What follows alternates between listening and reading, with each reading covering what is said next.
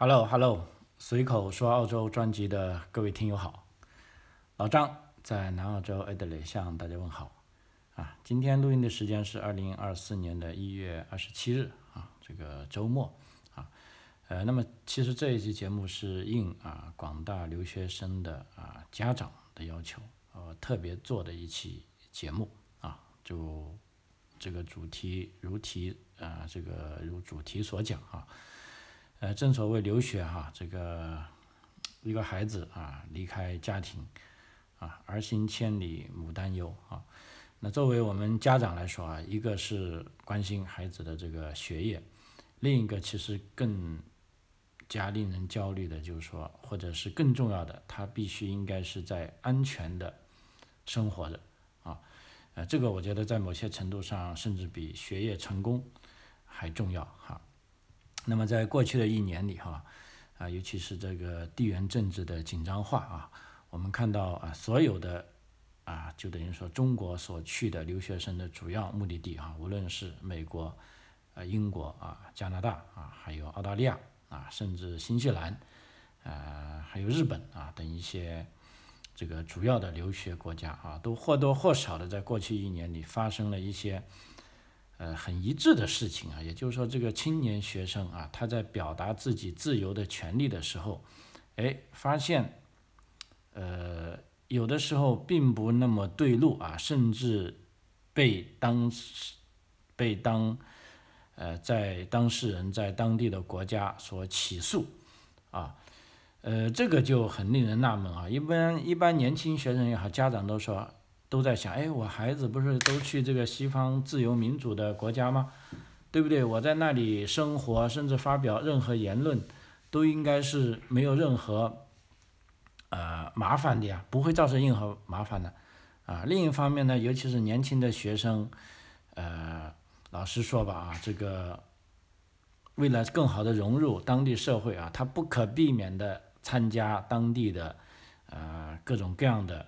活动啊，甚至一些这个政治活动，啊，但往往这时候呢，这个年轻的学生呢是更容易被卷入这些啊政治活动中啊，因为对于我做这个呃留学移民的这个作为业内人士来说，我是非常呃关心这个事情啊，因为这样，尤其是这其实疫情开放后吧，其实疫情前都有这样的苗头了啊，随着这个中国的这个。呃，经济可以说日益强大吧啊。作为这个中国人出到出国去留学啊，他们啊，至少这些留学的人也觉得我的腰杆子也硬起来了哈。呃，再加上啊，至少我认为啊，是中国这几年这种战狼化的这个形态啊，出现在世人面前啊，就呃可以说遭到所有啊这世界上啊。可能也说不上所有吧啊，大多数啊，我所看得见啊，这些民主自由国家的啊反感啊，那么这时候呢，如果青年学生不小心涉足于其中呢，就很容易很容易触犯啊所在国的一些法律啊，即便你在自由表达的时候啊，其实是有边界的哈，也是有规范的啊，所以今天我跟大家主要分享一下我在澳洲的这种呃。看法，因为澳大利亚已经在二零幺八年是专门通过了这个叫做外国影响力透明度的法案啊。那么这个法案写的很清楚，在哪种情况下，呃，你应该做哪些事情啊？在你做这些事情的时候，你应该具备什么条件啊？所以这个呢，我觉得对呃青年学生啊，以及咱们的家长啊，尤其是在出发之前啊，对这些。啊，孩子啊，做出一些啊这方面的呃教导吧，我觉得是非常非常必要的啊。因为如果关心啊留学行业的这个事情的朋友们，可能也知道，也就是说在就在这个礼拜吧，刚过去的这个礼拜啊，在美国啊这个波士顿啊，当地时间是一月二十五号吧啊，在波士顿的这个联邦地区法院呢，有十二名联邦培训团裁定啊一名。呃，被控跟踪和威胁啊，支持民主人士的活动学生啊，这名啊中国留学生啊，姓吴的啊，是裁定他有罪啊。那这名学生呢，其实呃，至少他很有音乐天分吧，他是在这个波士顿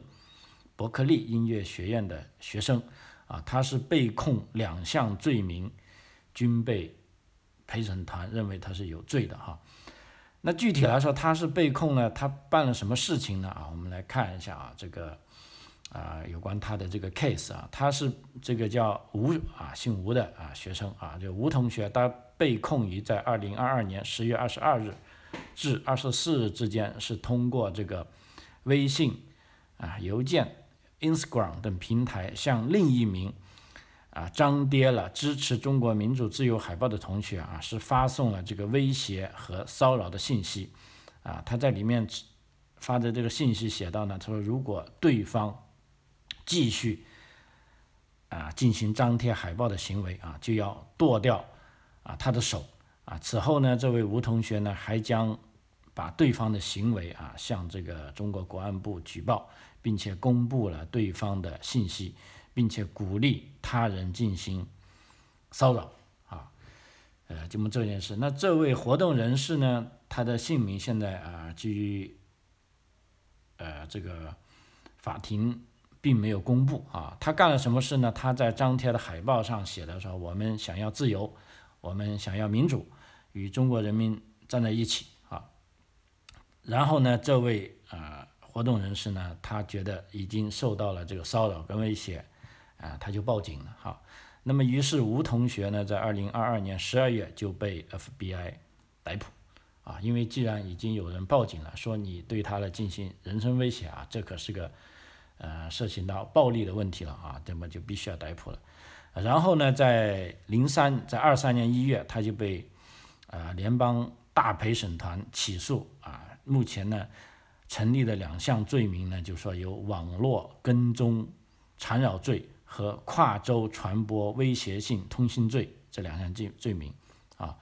那么吴同学呢，当然他表示啊不认罪了，而且吴同学的律师呢也反驳啊，他说这个吴同学并没有威胁的这个意思啊，只是两个证件不同啊互相认识的年轻人之间不成熟的网上纠纷。呃，但问题呢，检察官并不这么认为啊。他表示，吴同学做出的是一个啊严重的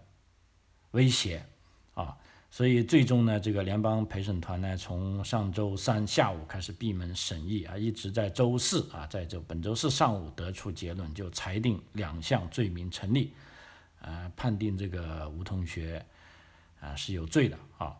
那么在判决宣布之后呢，检察官啊就向法官要申请对吴同学进行当庭收押啊，就要关起来啊。但是呢，这个检方的要求呢遭到辩方律师的反对啊。那么法官在参考各方意见以及考虑吴同学此前并没有违反这个保释条件的表现之后，就驳回了啊检察官的申请，就还是准许啊这个吴同学保释他。啊，但是呢，也添加了一些呃条件，比如说维持啊，包括啊不允许这个吴同学啊搬离目前的地址，而且呢也不允许他再进入伯克利校园，而且呢不能与案件相关的人员联络，以及上缴护照等条件啊，并且还增加了不能离开啊这个马赛啊诸塞州的这个条件啊。嗯，所以这个老实说啊，这个案件令人很唏嘘哈。就是说，呃，谁也想不到啊，尤其我觉得吴同学，可能他在做这个事事件的时候，他真的他没有想到啊这么多的后果啊。因为目前啊，这个吴同学已经是二十六岁了啊，他被判定的有罪的每项指控都面临最长的是三年的监禁啊。啊，或者是三年的监督释放和最高二十五万美金的罚款啊。那么目前既然陪审团已经判定他已经有两项罪名成立了，那下一步呢将会在今年四月份吧啊做出这个具体的呃量刑宣判啊。所以我举这个例子呢，就是说呃再一次说明了啊，就是说呃咱们留学生啊你在海外表达自己的自由的时候。啊，那么这是有限度的啊，就说。当然，美国跟澳大利亚的情况不同啊。那么今天我只是举这个美国的这个例子，但是老实说，对美国的具体情况我不太了解啊。我只讲在澳大利亚的啊这个情况啊。但即便呃，我在想啊，就美国跟澳大利亚它都有相似的这个呃法律体系啊，然后再把它蔓延开，在英国也好，加拿大也好，呃，新西兰也好，日本也好啊，在所有这些具有啊，完善的法律体系的啊，这些国家啊，行使自由呢，一定是有条件的啊，所以同学们一定啊，包括咱们家长，应该要根据你去的哪一个国家啊，呃，去查询啊当地的这些法律要求，或者跟啊你的中介啊进行商量一下，因为我觉得这件事，呃，其实。呃，已经发酵了好几年了，只不过疫情呢中断了这个正常的留学，啊，那么疫情后呢，啊，慢慢的恢复正常呢，这些事情反而就是越来越多了啊。那么像吴同学啊，这个，呃，可以说啊，非常可惜啊，如果这次被判重刑五年的话，因为如果一判入这种重刑，等于说他是呃违反了刑法了啊，他就会被记录。在案了啊，但他也也许啊这辈子也不能没有太多机会再能进入美国了啊。那至于拿绿卡嘛，那就更是想都别想了，因为他这种是完全，呃是不能通过这个道德品质测试的啊，因为你犯了刑法，等于说你留了案底啊。所以在这里呢，先给大家一个通用的这个做法，就是说你在海外啊这些国家啊行使你的自由的时候。啊，那么我刚才讲了啊，各个国家的这个法律体系不一样，但是有一个呃基基本条件，就有一条红线，你要知道，就你在任何情况下不能使用暴力啊。那么这种暴力当然包括身体上的接触、打击啊。另一方面呢，有些暴力呢，啊，在精神上的暴力也有人把它归纳在内啊。那么比如说啊，这种谩骂啊。啊，这种呢也是需要小心一点啊。最合适的方式呢，因为自由嘛，就说各说各话啊。你愿意同意这个观点，那你就支持他；你不同意，呃，你可以说出自己的观点。但是在这个时候呢，你一定要注意，你不能禁止别人说话啊。这个呢，其实是一个非常非常重要的事情啊。呃，我记得在疫情前啊，当年在阿大的校园，我是亲身经历过这件事的啊。当时不就是这个香港的这个啊反送中运动啊？那么在阿大校园里也有一批支持这个反送中运动的学生在里面呃演讲啊发传单啊这个激扬陈词啊。但是另一方面呢，也有一呃来自另一方面估计是中国大陆的一帮学生啊，他们是呃等于说对香港。的反送中是持反对的态度的，啊，但是他反对的态度，他用什么样的反方法来反对呢？他就是围着这帮啊反送中的学生，然后对他们的每一句话啊进行这种国骂啊、谩骂、围攻啊。很可惜的是啊，他们没有说出自己的观点。也就是说，你如果你是认为这个你是不支持反送中的话，你完全可以说出自己的观点。啊，让，比如说我这个路人知道啊，呃，这个反送中的人是这样的啊，那么反对反送中的人的观点是这样的，那每一个路人他都可以知道你们在吵什么啊，然后他可以通过自己的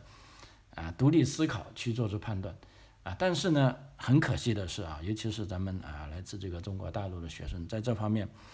在这个民主素养的表达方面是非常非常。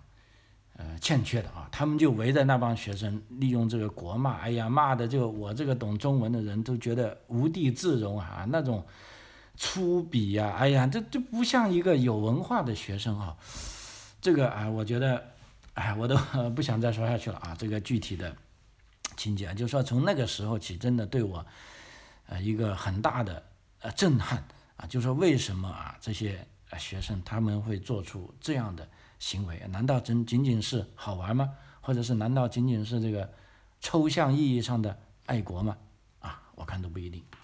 OK，那么这次我们来进入这个正题啊，就是说假假定啊，啊，无论是咱们学生也好，甚至啊准备来澳大利亚旅游或者工作啊，甚至刚来到的移民也好，那么你进入澳大利亚，怎么样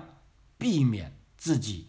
啊这个违反这个澳大利亚的叫做外国影响力透明度这个法律啊？这个法律是二零幺八年十二月啊，澳大利亚联邦议会啊是通过了这个法律啊。它这个法律的最主要的目的，就是为了防止外国政府对澳大利亚联邦政府及其政治过程的影响啊及干涉啊。因为从表面看来，这个新法律好像对澳洲老百姓啊，尤其是啊咱们啊刚来到澳洲的朋友啊，譬如在微信里啊微信群热衷讨论政治的华人移民来说啊啊，甚至学生来说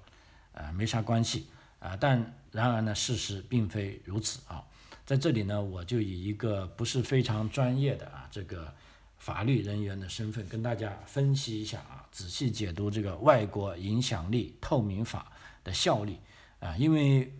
其实我在有时候跟有的人打交道当中，我感觉他们已经触犯这个法律了，但很多时候啊，他们自己都不知道啊。因为根据这个法案呢，如果你不幸。触犯这个法案，并且被法院定罪的话，啊，那么你可会可能会被判这个监禁，啊，从六个月到五年不等，啊，具体要看这个罪行的严重性，啊，那么到底是什么罪行呢？譬如说这个间谍行为吗？啊，其实并不然哈。我们来看一下，要触犯这个法案呢，呃，要满足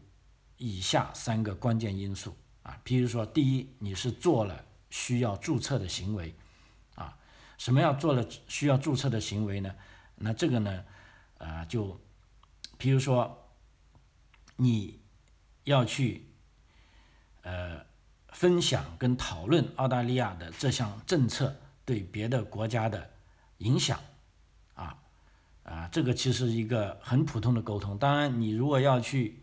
参议院、去众议院。去游说某些议员啊，这些政治观点的话，这肯定都是需要注册的啊，因为你必须要说明你是谁啊，因为澳洲这个，啊，不不仅是澳洲啊，所有的这种啊民主政治制度都是允许游说的啊，比如说我游我是这个呃自由党的代表人，我就是游游说这些党员要支持我自由党的权利啊，如果我是工党的啊这个。游说团的成员，那我就代表工党去游说这个日议员支持我的观点啊，所以这个是没有问题的啊，去游说啊。还有一种行为需要注册呢，就是说你是给钱、捐钱或者资助啊，譬如说如果你在经济上资助了任何跟政治有关的组织活动，那么你的行为呢就符合这个刚才讲的 registrable activity，就是说你这种行为呢就需要注册啊，就是说所谓透明度嘛，就是说你要让人家知道你是谁啊，然后你在干什么事情，你不能说哎我是隐蔽的啊，然后我向工党说哎你们应该这样做，你们这样做啊，但是这个时候工党他会说哎你到底代表是谁呢？你是代表工党啊，还是自由党啊，还是绿党啊，或者哪一方面的利益团体啊，或者是美国政府啊？还是英国政府啊啊，还是俄罗斯政府啊啊，像现在很多议员，哎，都由这个乌克兰啊这个政府啊，可以说是给钱他们的来游说这个澳洲政府啊，要继续支持乌克兰。那这时候呢，这些游说团体他必须要清晰的表明，就是说我现在是代表乌克兰政府来澳洲来游说你们这些议员，要求你们这些议员支持我。哎，这时候那议员跟公众啊跟媒体。就已经很清楚了啊，这个人他就是代表乌克兰政府啊，他是来游说我们的。那如果他在这个过程中啊，他说的什么观点，那我们应该清楚，他有可能是代表了乌克兰政府的观点啊。这个呢情况下呢，这是允许的啊。所以第一呢，你要做需要注册的行为啊。第二点呢，就是说这个行为是代表海外人士或者机构啊，可以通俗一点的话，你是有老板的，比如说这里讲的这个呃 foreign principal 啊，啊这个不知道怎么翻译，就干脆叫海外组织吧啊，就是说你的这个行为呢，不是说仅仅你代表自己的啊。比如说，我是一个留学生来到澳大利亚，我说，哎，呃，我觉得这个民主自由不好啊。你看这个，呃，甚至说啊，这个南海就是中国的啊，这个都没问题啊。因为这个时候，你如果你只是代表你自己的，no problem，这个没有任何问题，你爱怎么说都可以，因为这就是一个民主国家给你的权利。你可以去说你说你自己观点啊，但是呢，我刚才讲了，你如果你这个观点是背后有人跟你有关系的啊，比如说你是有一些金主的啊，比如说你是代表某国政府来说的，哎，这个时候你就要小心了啊。第三呢，做这个行为的时候你没有注册啊，刚才我讲了，也就是说，如果做有一些事情是需要注册的，但是你没有注册啊，譬如说我刚才又举一个咱们呃学生的案例啊，比如说他来到澳大利亚，哎，他觉得这个中国很好啊，就说哎，我喜欢中国政府的行为啊，中国政府做的是最好的，澳大利亚政府做的是不行的啊，这个没问题啊，因为你是代表自己，但是如果你代表的是呃。大使馆或者某一些跟中国有关联的这个政治实体，那你在做这个的时候，要么你就是已经注册了的，就说我是代表这个组织机构，我来宣讲我的言论，OK 没问题。但是如果你在做这个行为的时候，你没有注册，完蛋了，那这个时候你是有可能要触犯这个法律的啊，这个非常关键啊。所以我刚才讲了，就是说你如果在澳大利亚啊，如果你做了刚才讲的这三个行为啊，三个关键的因素，第一，你是做了需要注册的行为；第二，你这个行为是代表海外人士或者机构；第三，你在做这个行为的时候没有注册那么这时候呢，你就有可能会违反了澳大利亚的这个。呃，外国影响力透明度法案，那这个时候呢，呃，问题就很严重了啊。因为在疫情之前，其实我们已经看到过这个法律在发生效力了。当时我记得有两个在呃西澳大学的啊，Perth 那边的访问学者啊，就是因为影响了澳大利亚啊的这个外国影响力透明度法案，他违反了。他犯的罪已经是比较轻了，他只是被立即取消签证，啊，被驱逐回中国啊。那么严重的，我刚才讲的，有六个月到五年不止啊。呃，所以说呢，这个我们要非常小心。那这里呢，我解释一下，什么叫做刚才讲的叫 foreign principle，就是所谓的海外组织啊。什么样的人才算海外组织？那这里呢，它这个法律上有清晰的界定，就是说。简单来说啊，就是说，任何跟外国政府扯上一丁点关系的组织和个人，都有可能被视为被视为这个叫 foreign principle 做出的一些阶段。譬如说，呃，外国政府可以视为海外组织，还有外国的政治组织，譬如说政党，或者是跟外国政府有关联的单位或者组织，啊，或者是跟外国政府有关联的个人，啊，这些都算是海外组织啊。然后呢，呃，在这个 foreign principle 基本上没什么可以争议的，但是我们特别留意，在这个 principle 之前，它还在加了 on behalf of 这几个字眼啊，呃，on behalf of 呢，就是说 on behalf of a foreign principle，就是关于为了海外组织，怎么样才叫为了海外组织的这个利益呢？啊，比如说，第一，这个是由海外的组织安排你做的啊。或者呢，你是为海外组织服务的，啊，或者呢，你是在海外组织下的命令或请求下做的，啊，或者呢，你是在海外组织的指示下做的，啊，那么这个安排呢，也可以是直接的，或者是间接的，而且既可以是书面的，也可以是口头的，甚至可以是一种双方协议的，啊，这种意向，而且这个行为呢，不需要在澳大利亚。境内发生，啊，而且这个行为也不需要是有偿的行为，啊，比如说，呃，我们平常讲的，以前有个网络用语叫自干五啊，那么自干五的这个义务行为，本来你说，哎，我不收钱的，我就是自己喜欢干这个事情，啊，不好意思，啊，这个呢也是属于啊你在讨好这个为海外组织干事啊，不一定要给钱啊，而且呢都不不一定需要在澳大利亚境内发生啊啊，这个也很令人抓狂。比如说我如果是留学生的话，我回到了中国，我在做这个事情。那么有没有可能呢？那么按照他这个法律规定，你也有可能会触犯啊这个呃外国影响力呃透明度法啊，所以这里就牵涉一个呃比较呃难界定的，就是说你做的这件事是不是你的海外组织所期待的行为啊？这个很关键。啊，而且呢，这也是在啊一个法律上的一个啊空白吧啊，因为在呃联邦立法出现的时候呢，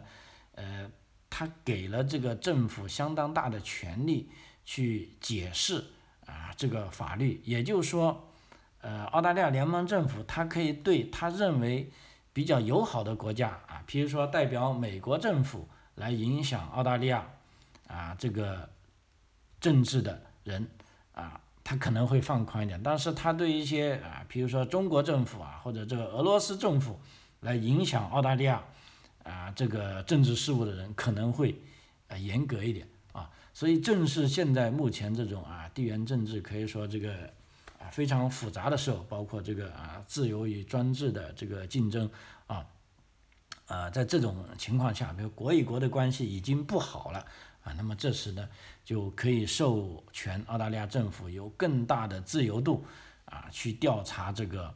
啊敌对他认为的敌对国家啊这些人所做的事啊，就像啊中国啊，我们知道啊，现在搞的这种反间谍法啊，就变成所有的外国人都是游走的五十万啊，就是说啊，你随时随地啊，如果这个法律它不透明啊，或者是呃。条文不清晰的话啊，就每个人都有啊这种恐惧啊，所以这也是为什么啊，这一次可以说我们回中国啊，看到中国那个外国人剧烈减少的一个缘故啊。其实我回来之后还问了一下本地人，那有一些人啊，就是说啊会关心这个国际时事的，或者啊有这种观点的人，他们都不约自主的谈到这个啊去中国安全的问题。尽管我跟他说，哎，其实挺安全的，没什么事。哎，他说，这个啊，不怕一万啊，就怕万一啊，因为法律啊，有时候老实说也是就像一个任人打扮的小姑娘啊，看你怎么样去啊裁剪它啊。OK，还有最后刚才讲了，又回到我们今天讲的主题，就是说怎么样避免触犯澳大利亚这个外国影响力透明度法案。还有一个因素就是说你。在做这些事情的时候，你注册了没有？因为为什么呢？说呢，按照这个法案的规定，就是说哪怕你是公开的为你的海外组织服务啊，比如说我刚才讲的，现在在澳大利亚议会就有人公开的说，我就是代表乌克兰政府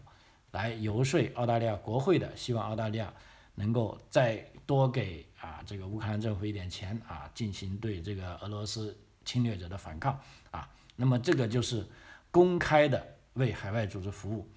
直接参与政治游说，或者是天天发表政治言论，都没有问题。但这个没有问题是有个前提，就是说你是啊曾经注册过的，就是说所谓注册就 registration，就是说你在澳大利亚联邦政府指定的公开名册上是注册了自己是为某一个海外组织服务，比如说我是为美国服务啊。我是为中国服务啊，我是为乌克兰政府服务都没问题，只要你注册了，那么你就不算是暗地里对澳大利亚联邦政府及其政治过程做出影响及干涉，反而注册了，你是可以光明正大的批评政策啊，影响政策，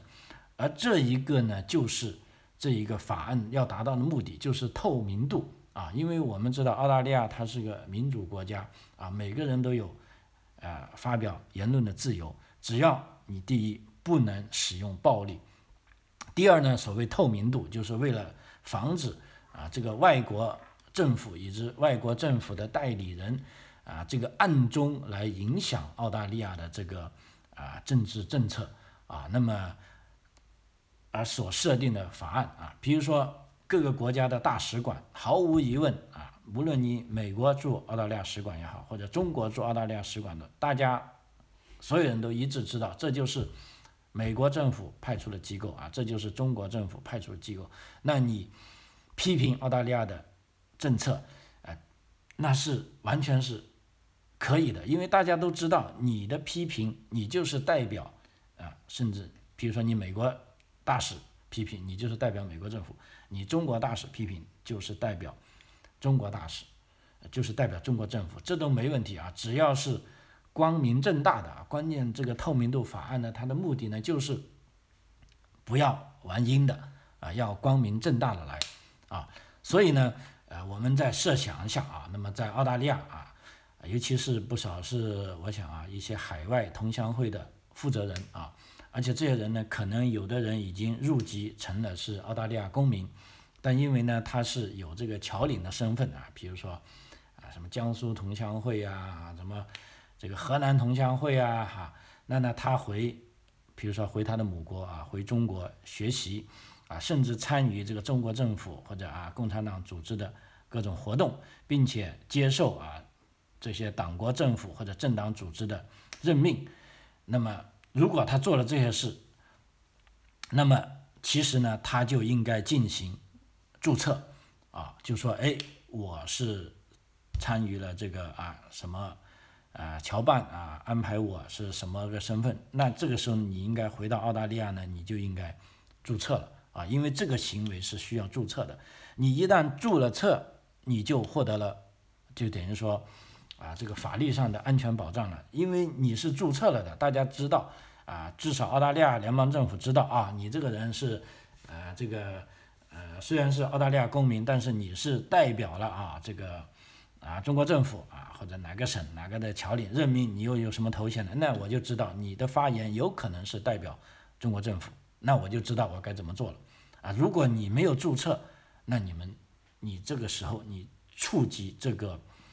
呃，法律的概率就比较大啊，呃，就像疫情前啊，当时有个很著名的案例，就是有个商人叫黄向墨的啊，他已经拿到澳大利亚 PR 了，但是就是发现了他有这种啊，通过暗地里试图来影响澳大利亚的这个政治政策的啊这个行为，结果就把他的 PR 给取消掉了啊，直接是驱逐出澳大利亚啊。那么其实这个呢，已经是在当时是在这个法案正式生效之前做的行为，因为当时这个法案，呃，这个包括澳大利亚议会也没觉得有那么，呃，紧迫性啊。后来出现了一系列啊这样的事情，啊，就目前呢就出出了这个招啊，就说这个法案。所以对于咱们这个普通的留学生而言，那么具体呢我就结我就结合这个法律啊，如果你来澳大利亚呢。啊，我是这样认为的。首先呢，我还是非常鼓励你们去参与澳大利亚的啊社区生活啊，甚至政治生活啊，进行训练自己的自由表达啊，跟这个独立思考啊，这个我觉得非常好的啊。就说，即便是很敏感的政治议题啊，那么你在澳大利亚去发表个人的言论啊，都是会受保护的啊。如果在这个过程中你感觉到受到威胁啊，包括是。言语的威胁啊，间接或者直接的威胁，你都可以直接报警啊，让警察来处理这个事情啊，这是第一点，保护好自己。第二，你在表达个人这个呃观点的时候呢，我建议你呢，还是要跟一些组织啊，就等于说你要有一些啊这方面至少要有一些认识，比如说你要去参加啊，因为澳大利亚各个。大学都基本上有什么中国学联呢？啊，这个中国教师联合会啊，那么这些学联它到底跟这个大使馆是什么关系呢？啊，其实你最好了解清楚一下，因为据我所知，大部分这些中国学联都是啊，事实上是跟大使馆有关系的，也就是说，它在某种程度上是代表了这个呃中国政府的啊。那么你代表政府，这中国政府呢都没有问题，但呢你一定要去注册。啊，这个是很关键，就是说你要在澳大利亚联邦政府里面注册，我就是代表中中国政府，你可以把这个事做了啊，然后呢，你再去参加他们的活动，啊，也许是更有保障。否则，如果你不明就里啊，今天谁拉你去活动，明天同乡会又拉你去参加这些，尤其是非常敏感的，比如说对澳大利亚的政策提出批评也好，或者提出表扬也好，或者你试图影响澳大利亚的这个呃政治政策，那这时候呢，你一定要先问清楚我是谁，我代表什么啊？如果你能非常确定的听啊，把你拉去那些人说，哎，我是。做这个事情，我是已经告诉了澳大利亚政府，我是注册过的。OK，那你可以利用这个组织的身份去说，你没问题啊。因为我刚才讲了，你澳大利亚这个通过了这个外国影响力透明法案，就是想要非常透明的知道啊，在街上这些发表政治观点的人啊，究竟是谁啊？因为澳大利亚它是个移民国家，目前有两百多个国家的。人都在澳大利亚生活，那么每个人都可能在某种情况下代表自己的母国啊，比如说印度人啊、英国人啊、尼泊尔人啊、巴基斯坦人啊、以色列人啊，这个很多都有直接冲突的关系的，对不对？那如果你不把你自己的身份向澳大利亚政府搞清楚，那澳大利亚政府他也是一头雾水的。你说的这个话到底是代表你自己还是？比如说你这个人又已经是澳大利亚公民，还是你代表澳大利亚公民，还是你代表哪一个国家的政府或政党？那这时候呢搞不清楚呢，有时候就会啊做出一些啊错误啊，或者是对你来说并不有利的啊这个行为啊。反而呢，你如果只要遵循这个法案啊去做了这个行为，即便你批评澳大利亚的政治，没有任何问题啊。呃，所以呢，在澳大利亚要。玩这些政治运动啊，我就跟这些同学们就说，呃，讲分享这些东西。那么还有最后一点呢，就是说千万千万一定要注意，在任何时候不要使用暴力啊啊，这个非常关键啊，不要使用暴力，因为你一旦使用了暴力，呃，那老实说，在任何时候，尤其至少在道德层面，你一定是啊在劣势的啊，嗯。这个法官一定不会原谅你的啊，呃，无论你是多么有道理啊，这个非常非常关键啊，避免使用暴力啊，这是一个和平、呃安静的国家啊，用你的聪明的智慧啊，去平和的表达你的观点啊。OK 啊，随口说澳洲啊，这一期节目就到此为止啊，非常感谢您的收听，我们下期再见，谢谢。